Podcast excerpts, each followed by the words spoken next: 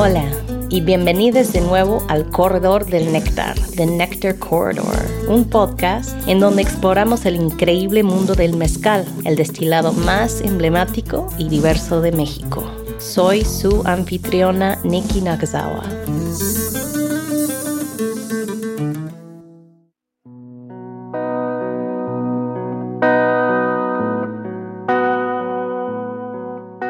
Como un episodio bonus, les queríamos compartir una experiencia de cata de mezcal divertida y educacional que realicé junto a Jesús Espina Ortiz, nuestro invitado del episodio 10. Realizamos la cata a través de la pantalla, él desde su casa en Oaxaca y yo desde la mía. Chucho me fue explicando cómo llegó a diseñar sus diferentes metodologías y juntos saboreamos y analizamos dos mezcales a base de la familia de agaves Karwinski.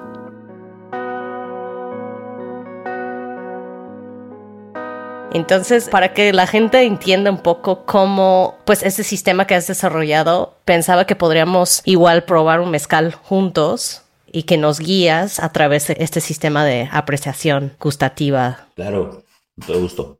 Mira, ahorita nos servimos los dos un Karwinski de tu lado es un, dijiste que es un tobasiche, ¿verdad? Tengo un bicuiche de la pila Mehuatlán de Cuca Cortés, que está hecho en refrescadera. Yo tengo un barril Karwinski igual, está hecho en refrescadera de Yogana, de Pancho. Son regiones casi hermanas, ¿no? bueno, no casi lo mismo, pero son más bien hermanitas. Ahí lo que divide un poquito su ecosistema es un poquito más tropical del lado de Yogana y del lado de, de Mehuatlán es un poquito más seco, como más xerófilo, ¿no? A las faldas de la Sierra Sur.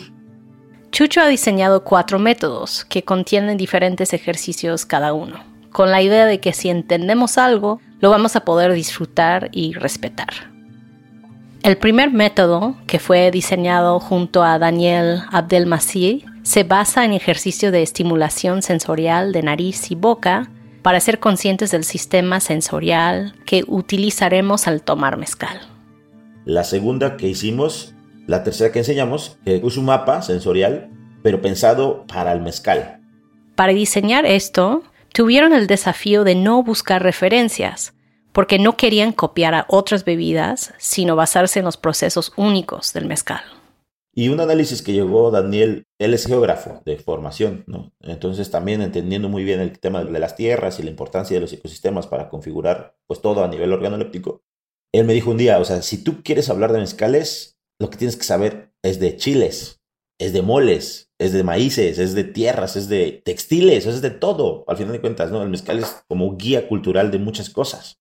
Entonces, así como los enólogos o, sommeliers franceses, pues saben de gastronomía francesa, ¿no? No pueden llegar por la vida y decir, ah, yo sé de vinos y sin conocer realmente su gastronomía, ¿no? Entonces dije, bueno, pues creo que tengo una ventaja porque vengo de familia cocinera y entonces vamos a, vamos a trabajar en relación a eso, ¿no? Entonces hasta ahí se quedó el trabajo con Daniel y ya después yo empecé a hacer muchos ejercicios ya en kata, o sea, ya la verdad, y lo voy a decir ahorita y saber si algún, si me ven de los que yo les di kata hace cuatro o cinco años, pues como conejillos de indias, ¿no? O sea, de, les contaba mis, mis catas y ellos me decían cosas y yo las anotaba y después al otro día la cambiaba y le, así, así, así fuimos construyendo. La tercera metodología se basa en la pregunta de la calidad de un mezcal. ¿Qué es un buen mezcal? La tercera metodología que diseñé fue una tabla que me di cuenta que era necesaria para tratar de salirnos un poquito de esta presión que teníamos los mezcaleros ante cualquier situación mezcalera, donde te llegaban con una botella y te decían, a ver qué es. Mm. ¿De dónde es? ¿A qué sabes? Es como, ah, sí, está padre, ¿no? O peor, cuando eran marcas de mezcal o, emprendedores que iban iniciando sus marcas y, a ver, dime si está bueno mi mezcal o dime si este está bueno. Yo era como, pues lo probabas si obviamente hablas desde tu percepción muy personal, muy... No, no, no, puedes decir si lo que estás diciendo es bueno o malo, o si es cierto o no es cierto. Entonces, pues literal me puse a hacer una solución ante esto, ¿no? Entonces me dije, no, pues mira, según yo, no podemos establecer un, un, parámetro de calidad si viene específicamente desde nuestro gusto personal, porque eh, al final no, no, trato de responder el de dónde es, ¿no? Pero sí trato de responder si un producto está bien hecho en cuanto a que vale lo que te lo están vendiendo.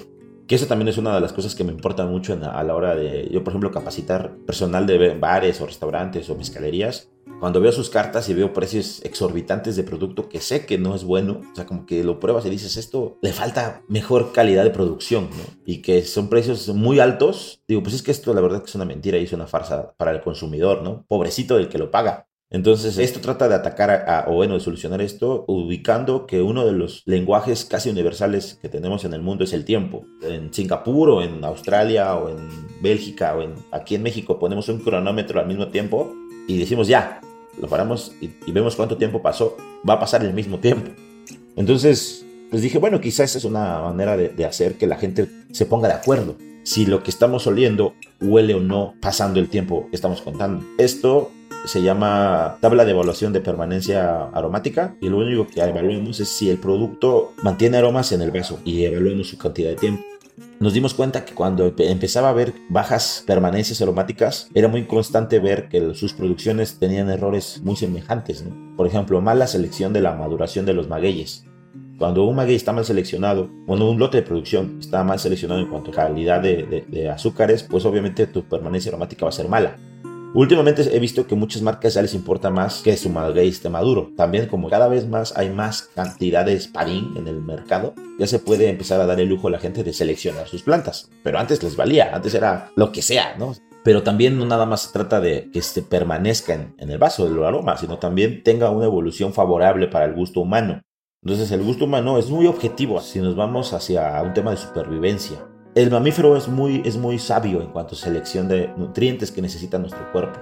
Estos conocimientos ayudan a disfrutar y a vivir la experiencia sacando lo mejor de ella, lejos del objetivo de tomar para emborracharse. Entonces también cuando un mezcal está pasado de fermentación o está muy ácido porque le falta fermentación, también el gusto lo reconoce o lo rechaza. Y ahí es donde entra también ya el gusto del borracho, digo yo, ¿no? Es cuando dices, es que yo me quiero emborrachar, o sea, no importa que esté malo, o sea, lo que quiero es tomar alcohol. Entonces, ese tipo de cosas, pues obviamente es un, mercado muy específico que está más pensando en embriagarse que en disfrutar el producto. Pero como cada vez hay más mercado hacia esa gente que quiere disfrutar el producto, cuando dices, a ver, pruébalo, seas o no seas mezcalero, hayas o no tomado mezcal, ¿te gusta esto? Y dices, no, pues la verdad no, pero entonces ¿por qué te lo tomas? Pues porque quiero emborracharme, ¿no? Ese tipo de preguntas yo siempre las estoy haciendo, ¿no? O sea, como incluso el por qué tomamos mezcal, como ese tipo de cosas. ¿Por qué es importante la estimulación? La primera metodología que mostramos es algo que me di cuenta que necesitábamos o que necesitaban muchas personas que no tomaban mezcal. Cuando tú le preguntas a una persona qué percibe en un vaso, sin tener una preparación previa de estimulación o de ejercicios de reconocimiento organoléptico, porque no todas las personas tenemos este vocabulario de herbal, frutal, terroso, mineral, untuoso, ¿no? Y reconocer en que una cosa es sabores, otra cosa es olores, otra cosa es sensaciones, o sea, esto pues ya lleva tiempo, ¿no? a mí me ha costado pues ya casi 10 años, ¿no? De, de estar metido y aprendiendo y leyendo y etcétera. Pero sí cuando llega una persona a nuestra barra y tú quieres someterla a que ya una, haga una cata de un producto que es muy complejo como el mezcal, ¿no? Es la bebida que más diversidad botánica tiene, ¿no? Que más diversidad étnica tiene, que pues, un montón de cosas. Entonces, te la enfrentas a un mundo que, a final de cuentas, el valor del producto a nivel monetario y a nivel procesos en cuanto a lo que costó hacerlo, pues se vaya un poquito porque no le das las herramientas para poder disfrutarlo. Entonces lo que hicimos fue unas preguntas basadas en una manera de entender el mundo para algunas personas que se llama sinestesia y que básicamente es la correlación de sensaciones, ¿no? En, cómo se, se, puede ver colores, o se pueden escuchar colores, se pueden sentir colores, etc. Bueno, vamos a comenzar con la experiencia 1. Entonces, vamos a empezar. La primera pregunta que hago es en relación a uno de los ecosistemas. Trabajamos con tres ecosistemas básicos y que son los ecosistemas más comunes en donde se produce mezcal en Oaxaca. El bosque xerófilo, que sería muy parecido a Miahuatlán, un valle pastizal un poquito más tropical, como justamente Yogana, Sola de Vega, toda esta región que es más húmeda al final de cuentas, y los desiertos matorrales, como es sobre todo la Mixteca Baja, ¿no? O en algunas regiones como Yegolé, por ejemplo, que también es muy, muy seco, pues, ¿no? Entonces, antes de empezar, solamente quiero decir que no quiero decir que los mezcales van a saber a eso. Los mezcales no es que van a saber a selva, o sea, no van a saber a bosque. Lo que hacemos más que nada es, este ejercicio tiene que ver con nosotros, con hacer una reintrospección de lo que hemos olido para tener un lenguaje fresco en la mesa y cuando las personas prueben un mezcal sea más fácil para ellos estos vocabularios. Porque muchas veces hace falta este puente entre la memoria y el gusto y cuando no existe este puente, hay una frustración. No hay personas que huelen algo, un mezcal, por ejemplo, y se quedan de, es que huele algo, pero no me acuerdo cómo se llama ese sabor. No, pero huele a cuando fui con mi abuelita al mercado una vez cuando era chiquito, ¿no? Y de repente una persona que está al lado dice, guayaba. Dice, sí, guayaba, a eso huele, ¿no? Entonces hay personas que tienen más desarrollado esto y otras personas que no. Lo que tratamos de hacer con esta primera metodología es que esas personas, o todos, estimulemos más esta memoria. Entonces, la primera pregunta, escúchenla bien, es ¿de qué color es el olor del bosque? ¿No? Nos imaginamos quizá un verde, ¿no? un azul oscuro, etc. ¿no? Y después pensando en ese color que ya dijimos, nos preguntamos ¿a qué sabe ese color? No, pues decimos, bueno, es un bosque azul, entonces es fresco, es húmedo, mojado. Algunas personas me han dicho limpio, ¿no? Huele a limpio. Y digo, ¿ya qué sabe? Y digo, no, pues sabe terroso, sabe herbal, sabe a madera, ¿no? Digo, ok. Entonces ya decimos, y eso es una persona, pero hacemos catas de 10 hasta de 30 personas. Y es bien interesante y eso me gusta porque lo tengo todo registrado. Como hay personas que 80% de las personas dicen verde, del lugar del mundo donde sean, de la profesión o disciplina a la que se dediquen. Verde, y todos dicen fresco, y todos dicen madera. Entonces decimos, ah, ok, entonces el bosque organolépticamente es terroso, húmedo, fresco, azulado, verdoso, ¿no? Sí, ok, ya quedó. Esa es la nube que tenemos aquí, ¿no? Y después nos vamos con, ¿de qué color es el olor del desierto? dice, amarillo, dorado, beige, naranja. ¿A qué sabe ese color?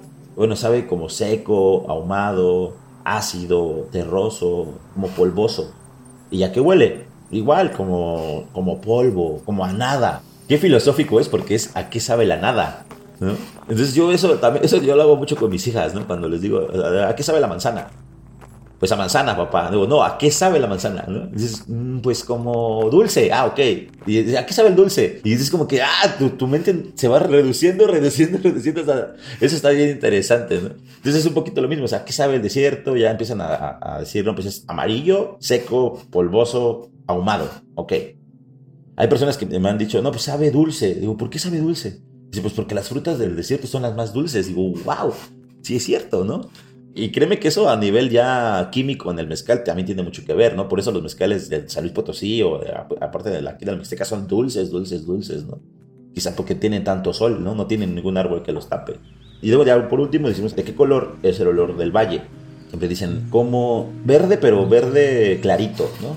O azul. Y digo, ¿a qué huele? ¿A qué sabe? No, pues huele como a pasto recién cortado, ¿no? Huele como... Y está bien padre que muchas personas sí dicen huele como a granja. Y eso también es muy cierto. Justo por haber tanta agua en esas regiones, son regiones que se dedican más a la producción agrícola. Entonces tú cuando tienes esa memoria de ir a un valle, a un pastizal, pues huele a chivo, huele a vaca, huele a como eso, ¿no? Y digo, ah, ok. Y bueno, esa es como la primera parte de la metodología y lo que tratamos de hacer ahí, repito, es la gente tenga una estimulación de memoria para cuando se acercan al mezcal a la nariz o a la boca, sea más fácil para ellos reconocer esos sabores. En las cartas lo que hacemos ya es sacar la hoja de registro organoléptico, está dividido en cuatro secciones porque siempre ponemos cuatro mezcales. Chucho me envió una hoja con cuatro secciones para completar.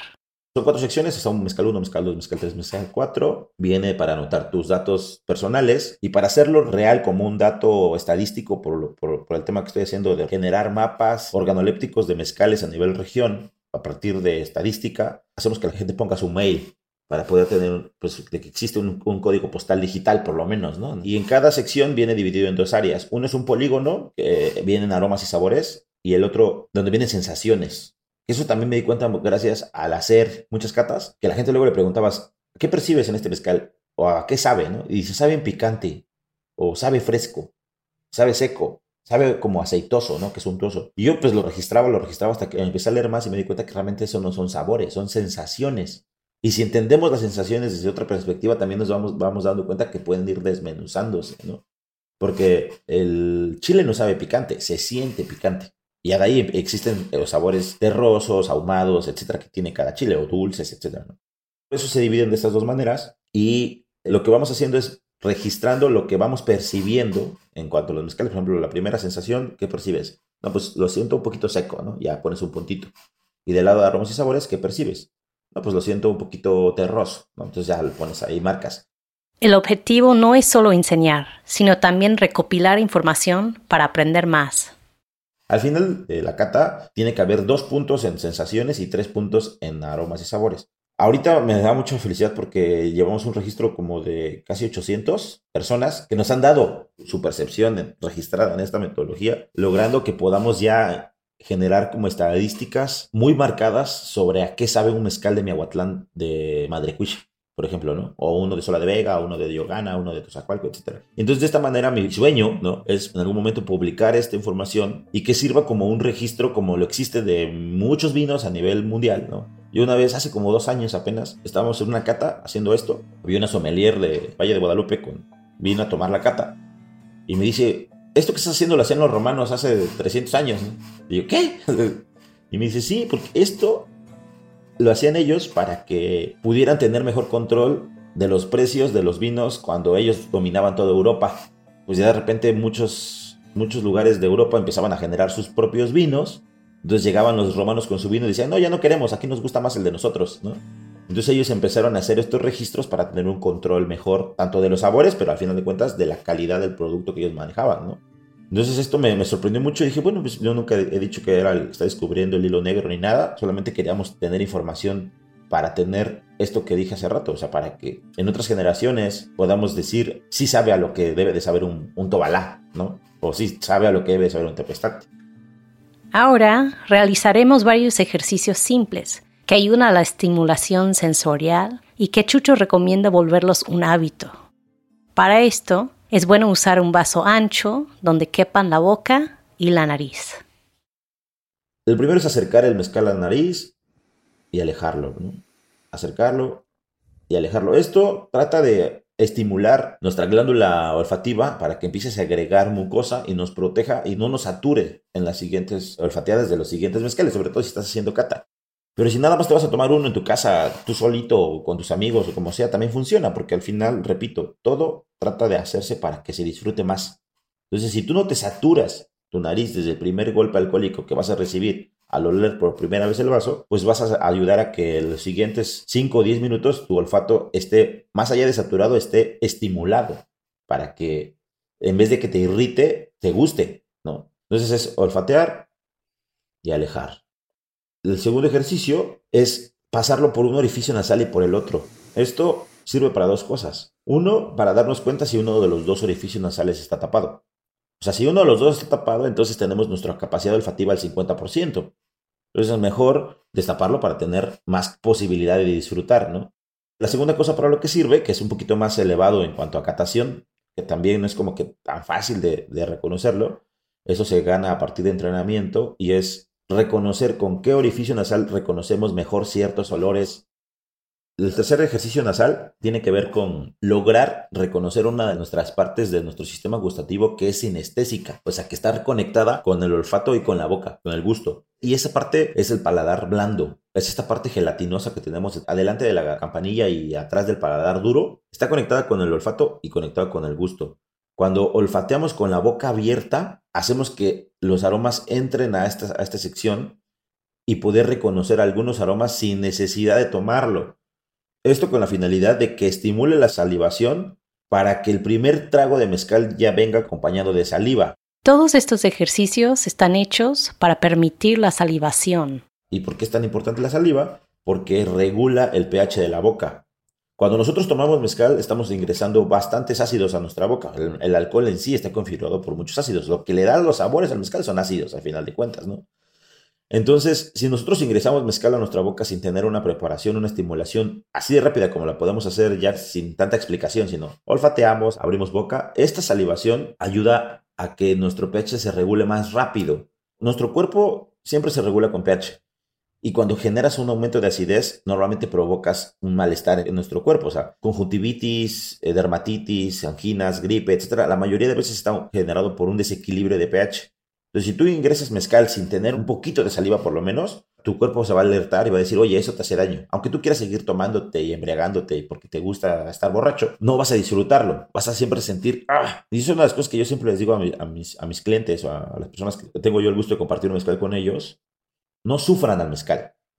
O sea, una porque lo estás pagando, ¿no? Entonces, qué malo que sufras por algo que te está costando dinero. Entonces, es, no sufras el mezcal, disfrútalo, ¿no? Ábrete, abre tu mente, abre tu percepción a disfrutarlo. Deja que el mezcal te lleve él hacia los lugares que te puede llevar. O sea, al ecosistema donde nació, de la planta de la que viene, a los años de sol que tiene para poder convertirse en alcohol, a las técnicas que utilizaron, al gusto histórico del maestro mezcalero que lo hizo. O sea, hay muchos caminos que te puede llevar el mezcal y de ahí te puede llevar a recuerdos personales. Chucho nos da un repaso de los dos ejercicios para fijarlos. Entonces, lo primero, repito, es olfatear, separar los hemisferios para poder darnos cuenta y aumentar nuestra capacidad olfativa, abrir boca para olfatear, y ya que tenemos la boca abierta, hacer esto que se llama paladear, que es esto, y ayuda a generar un poquito más de saliva, y ya de ahí, el primer traguito tiene que ser para mí en un, tema de analogía, es como prender el motor del carro, cuando son carros viejitos, ¿no? Que se calientan, ¿no? Tienen que calentarse para que fluya bien la gasolina y todo esto. Así es, prender el motor de la salivación. Entonces un traguito chiquitito y tomamos. En la boca no tiene que estar más de un segundo. Y ahí contamos. Van dos segundos, van tres segundos y vean cómo abajo de la lengua va a haber un montón de saliva. Sí, estoy salivando un montón. Exacto, y es muchas personas que se los he enseñado, incluso mezcaleros ya de años, es que no me había dado cuenta de eso. Digo, es que lo único que tenemos que hacer es imitar al maguey. El maguey crece despacito, ¿no? El mezcal se hace despacito, tomémoslo despacito también, ¿no? Este tiempo que tenemos que tomarnos no nos lleva más de 10 minutos. Entonces, yo lo he hecho con whisky, lo he hecho con, con brandy, lo he hecho con otros alcoholes, destilados sobre todo, y es siempre lo mismo. Tomas un poquito, esperas y nace la saliva. Esa saliva, si la juegas por toda la boca, nos va a proteger de esta intensidad alcohólica y nos va a ayudar a mejorar nuestra capacidad gustativa para reconocer los sabores específicos que tiene la bebida, ¿no? En este caso, pues el agave, su ecosistema, etc. El segundo trago es la misma velocidad, pero un poquito más de cantidad. Es igual rápido, tomamos un poco y ahí vean cómo tiene un montón de sensación en la garganta. O sea, la lengua pasa como más apagadita porque ya está estimulada, pero el sabor se siente más en garganta debido a que también el mezcal ya pasó por la lengua, entonces ya no es tan protagónica esa sensación de picor y como de, burbujeo en la, en la, lengua inicial, porque ya está protegida, ya, ya se estimuló, ahorita está en la garganta, se siente caliente, incluso un poquito de sensación áspera de cómo va bajando por el esófago. Llegamos al tercer y cuarto ejercicio. El tercer ejercicio es igual en cantidad, pero la velocidad la vamos a reducir a 3 segundos. Entonces, nada más vamos a tomar, movemos por toda la boca, sin llegar a ser agresivamente como un enjuague o, un buche, como coloquialmente le dicen. Nada más es, ingresas al mezcal, lo mueves y lo tragas. Esto trata de hacer que toque más partes de la lengua, más partes de, la, de las encías, de las mejillas, etcétera, ¿no? Aquí se empieza a, sentir un poquito más, más redondo, ¿no? El mezcal, o sea, ya no se siente solo en la lengua, ya no se siente solo en la garganta, es más homogéneo. Pero en las mejillas, en las encías, no tenemos tantas papilas gustativas. Las terminales nerviosas que tenemos ahí son más en cuanto a sensaciones. Ahí es donde sentimos lo picante, donde sentimos lo, lo fuerte. En las mejillas no podemos reconocer sabores. Donde reconocemos sabores es en la lengua. El cuarto paso es igual, nada más que cuando ya tomamos, cuando ya el mezcal va por aquí, por, por el corazón, digamos, por el esófago, lo que vamos a hacer es inhalar un poco de aire, mantenemos tres segundos y exhalamos por la nariz lentamente. ¿Ok? Tomamos, lo movemos, lo tragamos, jalamos aire, mantenemos y sacamos por la nariz.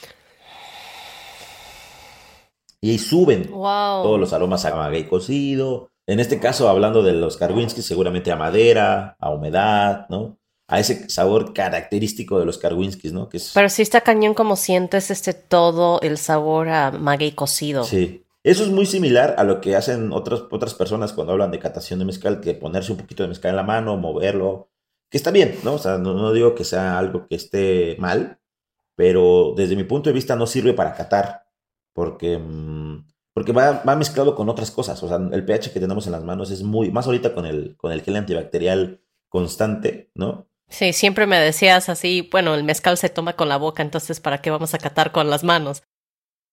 Yo no dejo que tomen agua. Yo sé, yo he aplicado esto, o sea, de que yo también cuando doy catas o cuando doy degustaciones, yo tampoco dejo que tomen agua, porque pues se me ha quedado esa cosa de, de que la saliva protege y que no es que va a contaminar un mezcal del próximo mezcal. O sea, en realidad eso de tomar agua entre los diferentes creo que como desprotege la boca. Es lo que me habías enseñado tú. Sí, sí lo he aplicado desde entonces. Nosotros siempre decimos en archivo, por ejemplo, en la mezcalería, es como el agua es el mejor amigo del mezcal.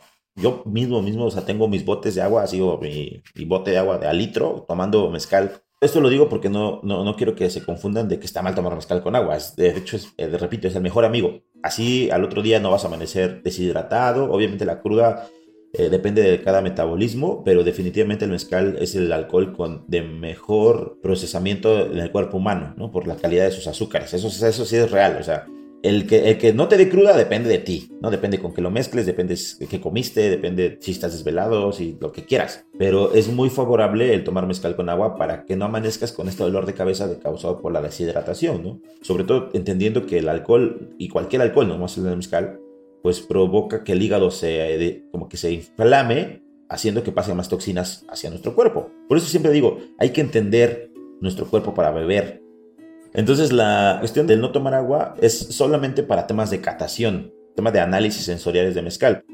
Este tema de sacarlo por la nariz, yo le digo retrogusto controlado y es este, una manera de separar las intensidades alcohólicas que tiene el mezcal, porque pues al final de cuentas es alcohol, no se nos olvide, y quedarnos con los aromas más esenciales que tiene la planta o lo que destilamos.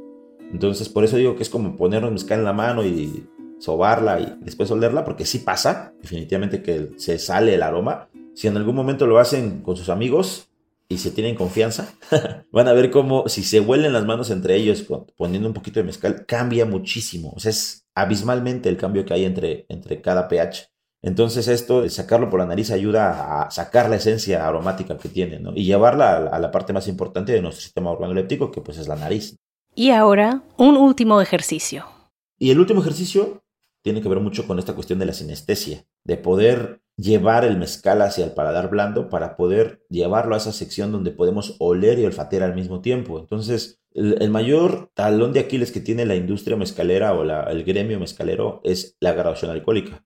El whisky mismo, a nivel mundial, siempre se vende a nivel experiencia diluido, con unos hielos, con una mezcla de algo, ¿no? Eh, yo diría que es como el que más mantiene como el que quizás si no te gusta con nada lo puedes tomar seco, así, directamente como lo tomamos nosotros. Pero el mercado mundial a nivel comercio lo trata de vender en las rocas, con un poquito de agua mineral o con un poquito de refresco de cola, etc. De ahí el vodka, quizás solo en Rusia, pues es el que se lo toman directo, ¿no? Pero también se mezcla. El tequila se mezcla con cítricos y con, y con sales, ¿no? O con mucha coctelería. El mezcal cada vez se vuelve más una bebida de coctelería, sí, está bien, es algo que está creciendo muchísimo. Yo mismo estoy haciendo muchos proyectos alrededor de eso, pero a nivel gremio, los mezcaleros lo que hacemos es venderlo solo. Y siempre estamos diciendo eso, tómatelo solo, tómatelo solo, tómatelo solo, para que aproveches el, sabor del agave, para que aproveches el proceso, etc. Entonces, nuestro mayor talón de Aquiles es su graduación alcohólica. Otro objetivo de este trabajo es mejorar la percepción alcohólica, como nos explica Chucho a continuación. Entonces ese es el gran tema de la graduación alcohólica y la percepción alcohólica. Hay mezcales, no me dejarás mentir, Nicky, puntas de 60 grados, que no se siente el alcohol, que se siente tanto el jugo de la planta, el proceso, todo, todo, todo, que el alcohol, obviamente, el golpe alcohólico que va a recibir tu cuerpo es de 60 grados, ¿eh? O sea, te vas a emborrachar, obviamente, al doble de velocidad. Pero a nivel gustativo y perceptivo, las sensaciones que provocan ese tipo de alcoholes de tanta sustancia organoléptica a nivel agave es sorprendente, ¿no? O sea, yo he probado mezcales que no me dicen la grabación, lo tomo y digo, wow, qué sabores, qué... 52 grados, ¿qué? O sea, como, wow, ¿no? se siente de 42, se siente suavecito, la planta, el proceso, etc. Entonces, tratamos de hacer este método para aumentar la percepción alcohólica favorable. O sea, que no se sienta tanto eso que no nos gusta el alcohol, lo picante, ese olor a alcohol como del 96, que todos los alcoholes lo tienen porque al final alcohol, alcohol es alcohol, ¿no? Ese olor a borracho que le dicen, ¿no? Ese, es lo que no nos gusta, ¿no? Entonces, lo que nos gusta y lo que nos enamora del maguey y del mundo del maguey, pues esos sabores, ¿no? Sabores de la tierra, etcétera. Entonces es un sorbito que lo que trata de hacer es llevar y proyectar el mezcal hacia el paladar blando a través de la fuerza y de la velocidad con la que se hace. ¿No es así? Puede hacerlo. No lo van a poder ver, pero lo van a poder escuchar, ¿no? Es un sorbito. Sí, es como un, un, besito, Sí. Exactamente. Pero esto, cuando lo empezamos a, a, construir, tampoco fue como así nada más una ocurrencia, ¿no? Sino, obviamente, el problema era ese. O sea, ¿cómo hacemos para que la gente que no toma alcohol, que no toma mezcal, pueda tomarlo y que no le haga caras, que no lo sufre, que no diga, ay, qué fuerte, ¿no? Como vimos en el episodio 10, estas experiencias fueron madurando en la mente de Chucho a través de los años. En ellas combinó varias cuestiones que venía investigando, inspirándose en otros procesos y también en diseños de otras culturas. Y después comiendo ramen y entendiendo un poquito como la comida oriental, empiezan a hacer para comer ramen, ¿no? Y digo, wow, ¿por qué hacen eso? No, pues es para que no te queme. Ah, ok. Y después que unos catadores de vino ¿no? toman y... ¿Y para qué hacen eso? No, pues porque la, oxidación, la oxigenación en boca genera más taninos y como que, como que todo fue cayendo, cayendo, cayendo hasta que llegó un, a un cuello de botella a mi cabeza y decir, si hacemos esto del mezcal va a ayudar a reducir no la temperatura, pero sí la sensación alcohólica. Entonces, al proyectar el mezcal hacia el paladar blando, que repito, es como que está conectado con estas dos terminales nerviosas que tiene el cerebro de gusto y olfato, pues pensé que iba a servir y funcionó, ¿no? Bueno, por lo menos es lo que he comprobado a lo largo de estos cinco años de catación, de que sí sirve para reducir la sensación alcohólica. En promedio, y por lo que he hecho como mis registros, tomando en cuenta la graduación real con la graduación que sienten algunas personas que saben un poquito de mezcal, ¿a qué sensación perciben un mezcal? No sé si alguna vez te han preguntado eso, Nicky, de ¿a qué graduación alcohólica crees que esté? ¿no? Y tú con tu boca ahí, no, creo que está a 45, creo que está a 48. Siempre pasa, ¿no? Pero bueno, más o menos un promedio de 3% de lo que puede reducirse esa sensación. Tiene que ver mucho la calidad del producto, tiene que ver mucho pues todo esto que evaluamos en nuestra tabla de permanencia aromática, que es la selección de la planta, la calidad de la fermentación y también el ajuste con agua o sin agua.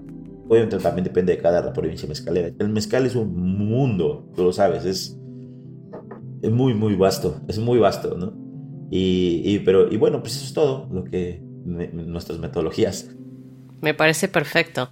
Pues entonces para las personas que sí vienen a Oaxaca, ¿Cómo podrían acceder a una degustación? Pues ahorita tenemos un lugar que se llama Archivo Fuego, que es donde estamos haciendo las catas, porque Archivo Maguey creció mucho y ya es demasiada gente y mucho ruido y todo eso. Entonces tratamos de que haya como las condiciones para poder hacerlo, ¿no? Un poco de ruido, obviamente estando en el centro de la ciudad, pues a veces es difícil por el tráfico, pero después de las 7 de la noche es cuando me gusta más hacer estas experiencias en un lugar que no esté contaminado de cigarro ni de, no sé, otras cosas, ¿no? Es como más enfocado en el aroma del mezcal.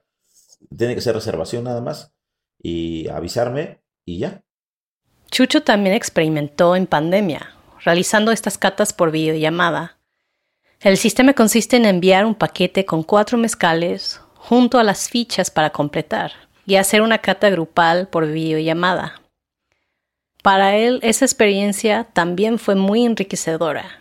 El 2021 fue bien extraño porque a pesar de pandemia y todo logramos hacer muchas cosas bien chidas.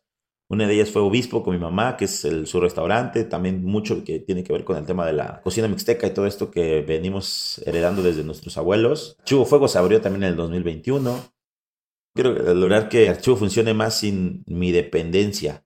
O sea, lograr hacerlo más empresa para que la gente pueda disfrutar mejor todo a una estandarización de calidad máxima, ¿no? O sea, logrando lo que hacen los grandes restaurantes de México, que funcionan y siempre teniendo personas muy comprometidas con la calidad. Y entonces estoy desde hace ya, pues este año, capacitando y entrenando a muchos jóvenes en cuanto a destilación, en, no soy mixólogo, pero sí como asesorándolos mucho en que, su creación y su talento vaya por el camino que nosotros creemos que es el, el que tiene que tener mezcal en relación a la coctelería, por ejemplo, ¿no? Y por ahí hay una invitación para Ciudad de México de hacer algo, una pop-up como de unos cuantos meses, para pues llevar justo la experiencia de lo que ya estamos logrando aquí, nuestros cócteles, nuestros mezcales, nuestra cocina, para, para allá. Ya lo intentamos hace dos años, pero por pandemia, justo unos meses antes de pandemia cerramos y fue como, wow, suerte.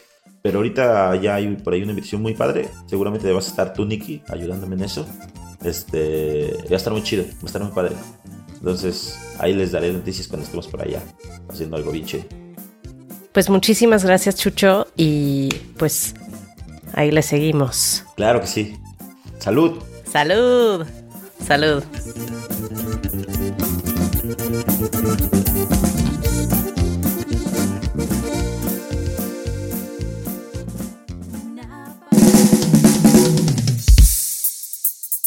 El corredor del néctar es parte de Whetstone Radio Collective. Gracias al equipo del corredor del néctar, productora Jackie Nowak, productora asociada Rosina Castillo, editado por Andrés Jiménez de Catarsis Audio, investigación realizada por Olivia Mayeda, ilustración por Alex Bowman. Gracias a la banda Las Nortenitas de Oro por acompañarnos con su música. También me gustaría agradecer al fundador de Whetstone, Steven Satterfield, a la productora ejecutiva de Whetstone Radio Collective, Celine Glacier, al ingeniero de sonido Max Kotelchuk, al productor asociado Quentin LeBeau y al becario de sonido Simon Lavender. Pueden obtener más información sobre este podcast en whetstoneradio.com. También pueden encontrar a Whetstone Radio en Instagram y Twitter y suscribirse a nuestro canal de YouTube Whetstone Radio Collective para obtener más contenido del podcast en video. Hay mucha más información sobre todo lo que sucede en Whetstone en whetstonemagazine.com.